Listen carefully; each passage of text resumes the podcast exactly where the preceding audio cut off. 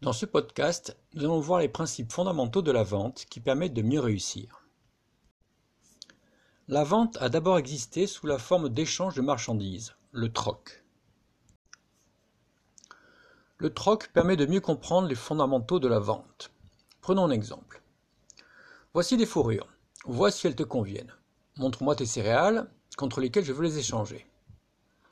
Après avoir vérifié la qualité de la marchandise, une discussion s'engage afin de déterminer un accord qui satisfasse les deux parties sur combien de fourrures contre quelle quantité de céréales. Nous avons là les principes fondamentaux de la vente. Un désir ou un besoin existant ou créé, une présentation du produit, une discussion sur la valeur du produit, puis un accord gagnant-gagnant.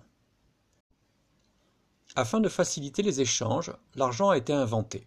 L'argent est basé sur la confiance. Nous sommes d'accord d'être payés avec un morceau de papier, un billet, car nous savons que par la suite, ce morceau de papier sera accepté lorsque nous achèterons quelque chose. Le troc a alors disparu. La vente est devenue un peu plus complexe, car d'autres paramètres ont fait leur apparition.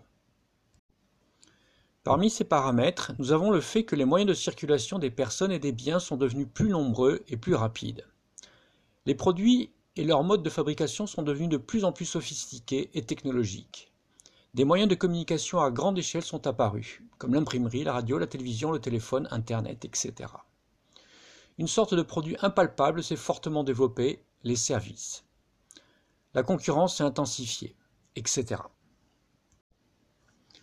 Un élément de plus en plus important dans la vente, la confiance. De plus en plus, la confiance est devenue un élément clé dans la vente. Il y a bien longtemps, il était possible d'être expert en fourrure et en céréales, mais il est maintenant impossible d'être expert dans tous les produits et services que nous achetons. Et nous n'avons ni le temps ni les moyens de vérifier par nous-mêmes que l'entreprise qui nous vend tel ou tel produit ou tel service a réellement l'honnêteté, le savoir-faire et les moyens nécessaires. Nous ne le pouvons pas. Nous devons faire confiance et nous devons être conseillés par un vendeur. Les différents types de vente et le rôle du vendeur. Tout d'abord, nous avons la vente dématérialisée ainsi que la vente sans l'intervention d'un vendeur, comme dans l'e-commerce, la vente par catalogue et la grande distribution. La vente doit se faire le plus rapidement possible avec des coûts liés à la vente les plus bas possibles. Cela concerne les produits de grande consommation vendus par milliers ou millions d'exemplaires. Le critère de choix principal est souvent le prix, mais d'autres critères sont parfois aussi importants ou plus importants. La qualité, la performance, la notoriété, l'image de marque, la mode, etc. Dans le cadre de la vente par e-commerce ou vente par catalogue, la qualité de l'argumentaire de vente et la présentation du produit sont vitales car il n'y a pas de vendeur pour vendre. C'est le site ou le catalogue et la fiche produit qui vendent.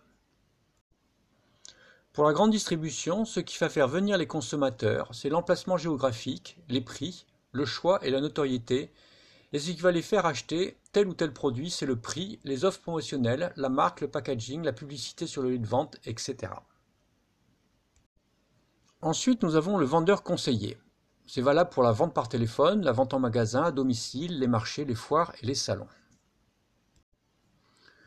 Plus les produits sont chers, sophistiqués, techniques, etc., plus le vendeur a un rôle de conseiller auprès du client.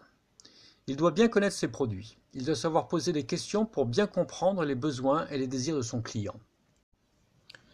Il est essentiel de maîtriser les bonnes techniques de vente. Dans le cas de la vente par téléphone et le porte-à-porte, ce qui va faire la différence, c'est la qualité de l'argumentaire de vente et le vendeur. Le vendeur doit avoir un bon sens du contact. Il doit bien connaître son argumentaire.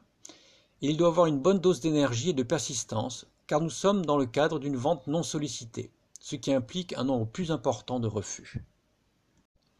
Enfin, nous avons le vendeur expert. Il est surtout dans la vente business to business. Certains commerciaux sont devenus de véritables experts dans leur domaine. Ils connaissent parfaitement leurs produits, le marché, son évolution, ses tendances, ses opportunités, la concurrence, ainsi que les produits et les différents domaines adjacents, etc. Leurs clients les appellent, les consultent et les écoutent. Les techniciens et les ingénieurs qui travaillent chez le client sont considérés par celui-ci comme des experts.